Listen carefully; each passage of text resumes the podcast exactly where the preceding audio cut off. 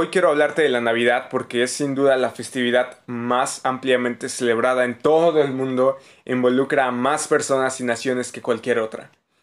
Pero al mismo tiempo es quizás la festividad más malinterpretada de todas. Y es una celebración importante, pero es malinterpretada, es algo chistoso. Porque, por ejemplo, aquí en México celebramos la independencia, la revolución, el 5 de mayo, y estas fiestas honran a personas famosas o conmemoran importantes sucesos históricos en nuestro país, ¿no?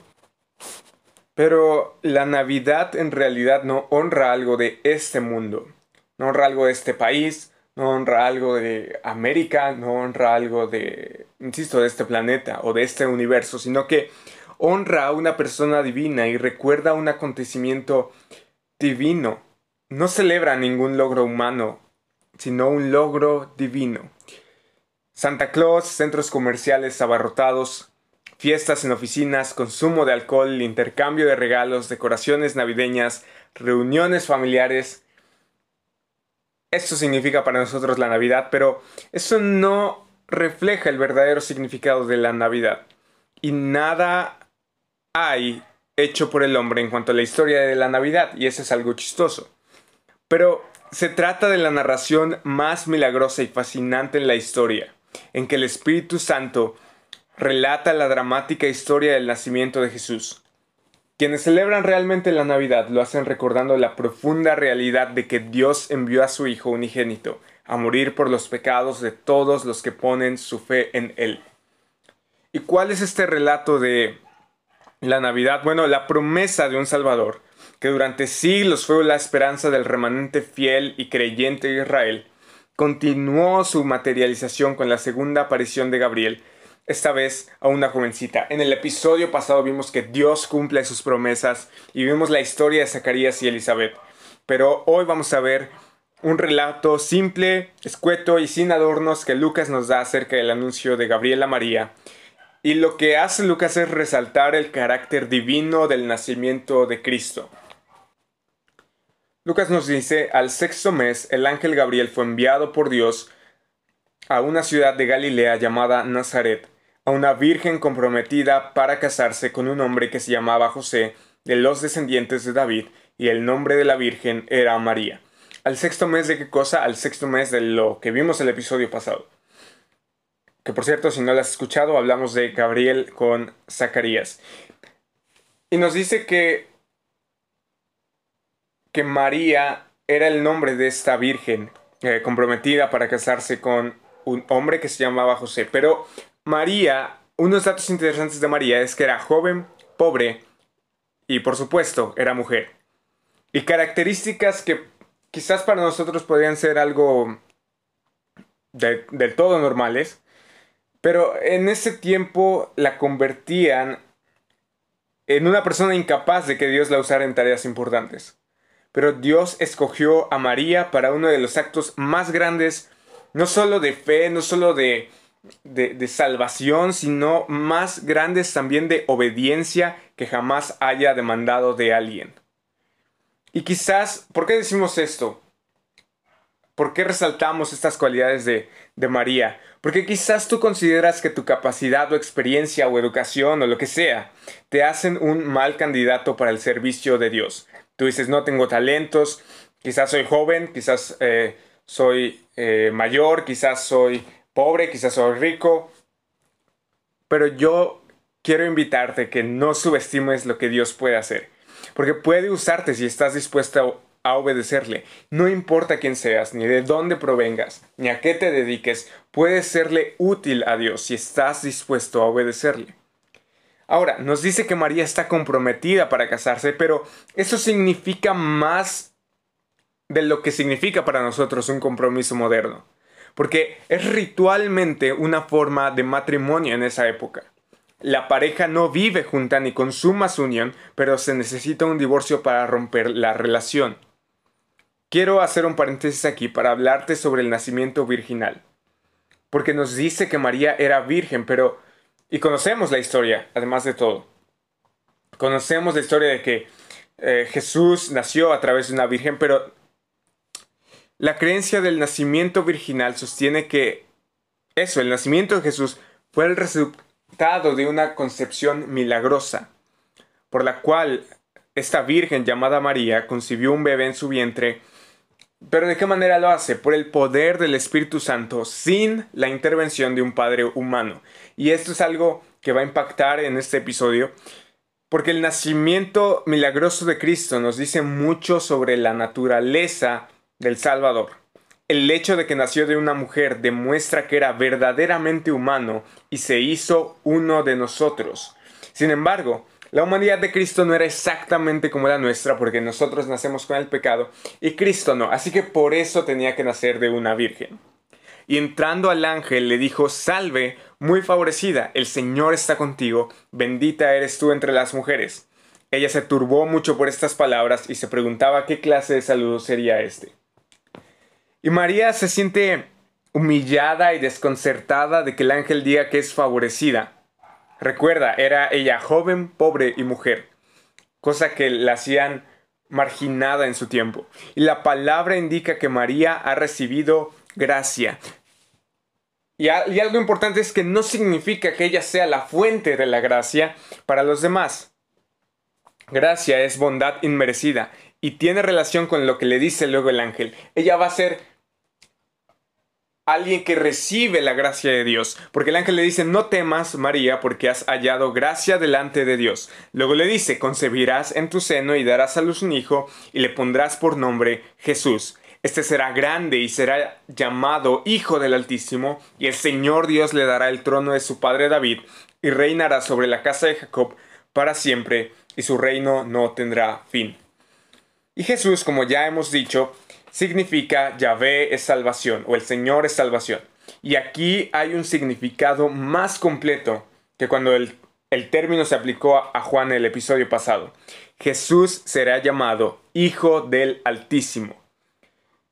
¿Por quién será llamado? Por su Padre, como veremos en los próximos episodios, e incluso por los demonios, que conocen su verdadera identidad, conocen realmente quién es.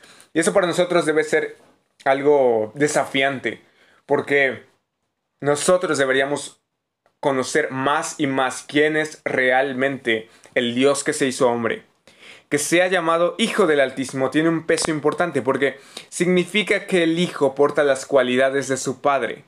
Porque llamar a una persona hijo es una forma de aludir a la igualdad que tiene precisamente eso, el padre con su hijo. Yo, por ejemplo, me parezco mucho a mi papá en mi tono de piel, en mi tono de voz, en mi en mis rasgos físicos, en mi cara, mis gestos, eh, incluso mi léxico, eh, el peinado, etcétera, etcétera, etcétera. Muchas cosas. Y, y a su vez, creo que pasa lo mismo con las personas que te rodean, pero especialmente con una relación de padre e hijo, o de, eh, sí, o de madre e hija, que, que las ves y dices, son iguales, ¿no? No sé si te ha pasado, seguramente sí. Y Lucas además señala que el Mesías es un descendiente de David. Así que tienes que... Es descendiente de David, tienes que es hijo de Dios. Pero ¿qué significan estas dos cosas juntas? Significa que el hijo de Dios tiene eso, las características de su padre. ¿En cuanto a qué? No tiene un cuerpo físico. Eh, eh, Dios está en todas partes, Dios lo sabe todo. Y precisamente eso es lo que le hereda a su hijo hereda entre comillas, claro, porque siempre lo ha tenido, Dios es eterno. Entonces, lo que hace es que esas características que Dios tiene, omnisciente, omnipresente, eh, poderoso, fiel, justo, misericordioso, las hereda el Hijo. Y, el, y que sea descendiente de David significa que es el reino de Dios sobre el cual el Mesías va a gobernar y no tiene fin. Reina eternamente. Y esto es importante porque el nacimiento virginal también se relaciona con la deidad de Cristo. Aunque está claro que era posible para la deidad entrar al mundo de forma distinta al nacimiento virginal, el milagro de su nacimiento pone de manifiesto la divinidad de Cristo. Porque tú podrías decir, bueno, ¿por qué no vino en montañas? ¿O por qué no vino en un palacio? ¿Por qué, ¿por qué tuvo que nacer? Y el anuncio del ángel Gabriel a María enfatiza este punto. Cuando le comunicó a María que tendría un hijo, ella se sorprendió y dijo, ¿cómo será, esto, no? Puesto que soy virgen. Y María entiende que el ángel se refiere a algo milagroso, el nacimiento sin un padre humano.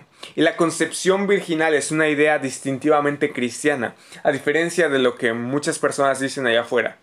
Es una idea distintivamente cristiana, porque los mitos griegos de los que ellos dicen que toman como base eh, la Biblia para, para su relato, a diferencia del nacimiento de Cristo, los griegos relatan historias de dioses que tienen relaciones sexuales con mujeres, pero el relato bíblico de la concepción de Jesús en el vientre de María se reserva los detalles e interpreta este milagro en términos de creación de la presencia de Dios.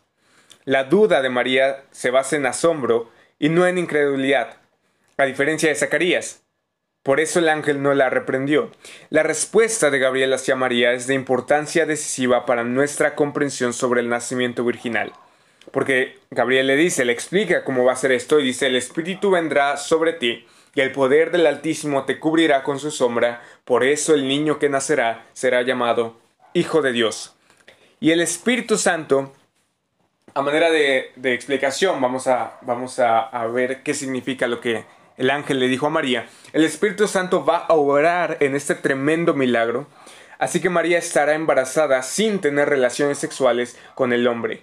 Los medios excepcionales de la encarnación de Cristo están relacionados con su exoneración de la culpa y la impureza traída por Adán sobre todos sus descendientes debido a su violación del pacto de Dios en Edén. Es decir, Cristo no tiene pecado. En términos sencillos, eso es. Y la concepción de Jesús en el vientre de una virgen también afirma la singularidad de su persona como el Hijo divino y eterno, quien ahora toma para sí mismo una naturaleza humana, real y plena, como tú y como yo. Es decir, es al mismo tiempo Dios y al mismo tiempo hombre. Es verdaderamente Dios, verdaderamente hombre. Es 100% Dios y 100% hombre. ¿Cómo es posible eso? Me da 200%. Bueno, para Dios algo que es imposible, lo hace posible. De manera que es completo, plenamente Dios y plenamente hombre. Y eso es... Eso es impresionante, tanto que el ángel continúa su mensaje diciendo, tu parienta Elizabeth en su vejez también ha concebido un hijo y este es el sexto mes para ella, la que llamaban estéril y después el ángel añade algo que quiero que te quede bien claro hoy. Porque ninguna cosa será imposible para Dios. Y quiero que, que, pongamos en contexto esto que le está diciendo el ángel, porque para nosotros hoy podría ser muy común algo como la inseminación artificial, la cual es una variación moderna y no milagrosa de la concepción. Nada es más regular o común para nosotros en la naturaleza incluso que la concepción de un bebé como resultado normal de una relación sexual. Pero en esa época la inseminación artificial era algo inconcebible, ¿cómo iba a ser? ¿No? Y por eso es que una mujer quede, por eso es que una mujer que queda embarazada sin haber tenido relaciones sexuales con un hombre no es solo algo biológicamente extraordinario, sino que va claramente contra las leyes de la naturaleza. Es algo imposible. Y aquí Gabriel le dice lo que parece imposible para ti, María, lo que, para, lo que parece imposible para ti, Edgar, lo que parece imposible para ti, tú que me estás escuchando, ponle tu nombre, lo que parece imposible para ti, no es imposible para Dios. Sin embargo, el Hijo de María no fue engendrado por María misma. El padre del niño fue el Espíritu Santo. El lenguaje que describe al Espíritu que vendrá sobre María y que la cubrirá con su sombra nos recuerda el relato descriptivo de la obra del Espíritu Santo en la creación original. ¿Lo recuerdas? Que el Espíritu se movía sobre la faz de las aguas y entonces Dios empezó a crearlo todo. ¿Lo recuerdas? Bueno, un lenguaje parecido ocupa aquí y entonces nos revela, nos está diciendo que este niño será una creación especial porque su padre es el mismo Dios, creador de los cielos y la tierra. Entonces María dijo, aquí tienes a la sierva del Señor. Hágase conmigo conforme a tu palabra. Y el ángel se fue de su presencia. Y como esclava del Señor, María expresa su fe en la completa y pronta sumisión a la voluntad de Dios. Y esto es importante porque María quedó en una posición difícil y vergonzosa en extremo. Tú dirás, bueno, esas son excelentes noticias, van a ser el Salvador del mundo, es maravilloso, felicidades María. Pero desposada para casarse con José, enfrentaba el, estigma de una maternidad fuera del matrimonio. ¿O tú crees que, que si tu vecina te dice que quedó embarazada sin haber tenido una relación sexual, ¿tú le creerías? Obviamente no. Entonces es obvio que José habría sabido que el hijo no era suyo y ella era consciente de que sería acusada de adulterio, una ofensa que se castigaba con la muerte por medio de apedreamiento. No obstante, ella se sometió con gracia y buena disposición a la voluntad de Dios. Una joven soltera encinta se arriesgaba al desastre. A menos que el padre de la criatura aceptara casarse con ella, había la posibilidad de que quedara sola para toda la vida. Si su padre la rechazaba, podría verse forzada a mendigar o prostituirse a fin de sobrevivir. Y María, con su historia de estar encinta por la obra del Espíritu Santo, se arriesgaba también a que la consideraran demente. ¿Ves? No era tan fácil, no era tan buena noticia, no era tan color de rosas como la historia nos lo pinta. Y, pero con todo y a pesar de los posibles riesgos, María dice, hágase conmigo conforme a tu palabra. Y cuando María lo afirmó, no se imaginaba la tremenda bendición que iba a recibir. Lo único que sabía es que Dios le pedía que le sirviera y ella estaba deseosa de hacerlo. Así que yo te invito a que no esperes qué bendición tendrá antes de ofrecerle tu vida a Dios. A lo mejor no ves el resultado claro ahora, a lo mejor no es tangible el resultado que tiene para ti servirle a Dios, seguir a Dios, seguir a Cristo. A lo mejor es un resultado desastroso. Porque he visto a decenas de personas que abandonan a Cristo por las circunstancias de la familia, por la presión de sus familias, porque empiezan a perder amigos, porque el trabajo comienza a hacer presión, porque no ven repleta su vida de bendiciones. Pero déjame dejarte algo claro para que no tengas duda. Lo perderás todo por ganar a Cristo. ¿Tienes problemas? Bueno, es parte de la vida. Esa es la realidad. Pero ¿por qué entonces debemos confiar en Dios? Jesús mismo te responde en Marcos 8:36, ¿de qué le sirve ganar al hombre el mundo entero y perder su alma? ¿De qué te sirve todas esas cosas por las que estás luchando? Si pierdes al final de cuentas tu alma.